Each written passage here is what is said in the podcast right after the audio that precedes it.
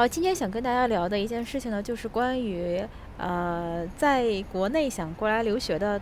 伙伴们，啊，还要不要来日本这个问题，以及反过来就是在日本的这些在日工作者或者是说留学生，啊，要不要回国这个问题，我想从我想对这两个事情呢说一下我自己的一些看法。首先呢，对于要不要来日本留学这件事情呢，我想说，啊，我刚好是在九年前的这个时候选择留学的，就是二零。一一年的四月份入学，大大家知道的话会了解，二零一一年的三月十一号，日本是发生了一场东日本大地震，就是福岛核电站啊泄露的那个事情，也是引发了这个仙台的海呃仙台那边的海啸，呃造成了大量的人员伤亡。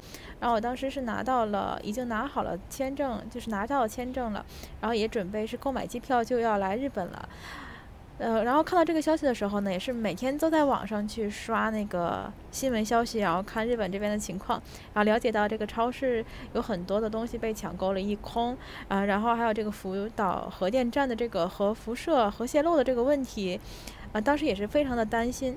然后我当时的话呢是读语言学校，然后我的语言学校呢是可以把四月生然后往后拖，就是把大家呃延迟到七月入学，或者是往后延一个月五月份，啊学校这边都是允许的。那么，所以大家也是可以跟自己的学校联系一下现在这个情况。现在这个情况的话呢，国内呃，就是你已经拿到在留的人，基基本上是有两种情况，一种是你拿到在留，但是呢，签证还没有换下来，是因为这个现在日本对中国的，呃，某一些，尤其像湖北省啊，还有浙江省这两个地方，是这个签证本身发放呃发放的问题，还有这个护照问题呢，都受到一些的影响，所以没有换签的小伙伴呢，现在应该是啊没有办法换签，因为。签证现在也在延迟状态中，那这个是一种，还有一种小伙伴是已经拿到签证了，但是呢，要不要买机票过来，对吧？是两这样两种的情况。呃，我的意见是，拿不到签证的小伙伴呢，肯定要等一下了。然后，如果你拿到签证的话呢，也可以跟你的学校去联系一下，看一下你的学校是什么样的一个意见啊。那么。它会不会影响你以后的留学这个问题啊？那么如果你决定要留学的话呢？我觉得只是一个时间的问题。这是我对留学的一点一点看法。其实我今天看新闻的时候也有看到说，部地区就是我所在这个地区吧，一些学校已经出现了就是留学生取消计划的这样的一个情况了。那大家也可以再搜集一些情报，然后来综合去分析一下。这个是关于留学方面的。那么还有一个问题呢，就是我们已经在日本的这些朋友们，我们要不要选择现在回国？其实，在日本的话呢，我们可以分成两种，呃，除了家庭志在的这种可能性以外，那主要是呃学留学生，或者是呢你是这个工作人员，对吧？那我们说工作人员，其实我自己觉得很很，我我不知道大家会怎样感觉啊？我我的感觉是，呃，不影响我现在的生活，呃，虽然就是。担心是有的，会担心，嗯，现在这个安全问题，嗯，但是工作方面的话呢，呃，并没有说因为现在的这个疫情的情况受到很大的干扰。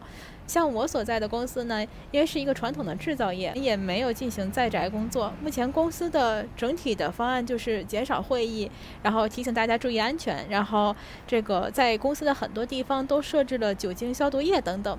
就是这样的一些防御措施吧，因为其他的防御措施确实，大家说还有什么其他的防御措施可以做吗？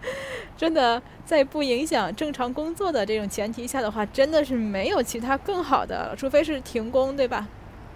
那我们公司没有选择停工，也没有选择就是在家办公这种情况。呃，相反的，我们公司现在的相对来讲的工作还是比较忙的。一个是订单量也在增加，然后呃，相对的一些工作量也在跟以前是持平的，可能比较受冲击的是服务行业的，尤其是像旅游业的，会受到冲击比较大。那对于我们这种已经在工作的人来讲的话呢，暂时没有说就是，或者是说很难一下做一个决定，说我就放弃现在的工作，我就回国。呃，这如果是这么轻易就可以做这个选择的话呢，我觉得这就没有必要犹豫了。这个是工作党，我是觉得，呃，选择不选择回国，大家都是成年人，对吧？都是已经在日本生活这么长时间的人，就这个判断，如果你都做不出来的话，那那好像也没有什么其他可说的了。如果你是留学生的话，你会怎样去选择呢？我的想法就是，综合去判断一下。你还要不要回日本？呃，如果你要回日本的话呢，我的建议就是，呃，你根据你所在的地区的情况，然后和你的家人去商量一下，然后综合来判断一下。如果你呃已经毕业了，然后本身就打算毕业以后就回国的话呢，那这个可能也不是一个相对于来讲对你来讲是一个需要去做判断的事情。好像我上面说的这些话都有点像废话，但是呢，有一点我一定要。给大家一个建议，那就是无论你做一个怎样的决定，那这个决定一定是你自己的决定。这句话是什么意思呢？就是说，不要说是呃我家里人让我回去，我家里人让我回去，呃我妈妈让我回去，所以我选择要回去。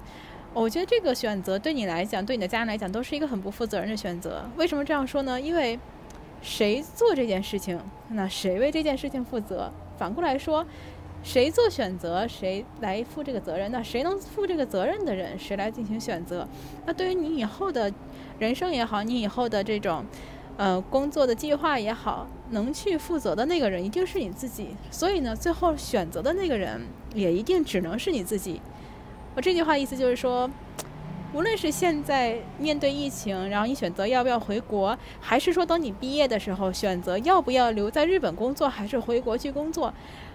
啊，你考虑的原因，一定是因为你想怎样怎样，也就是不要说是因为家人希望我回国，所以我回国。啊，如果你这样去想的话，以后你很有可能会去责怪，比方说为什么让我回来呢？我明明还可以在日本有其他的生活啊，等等。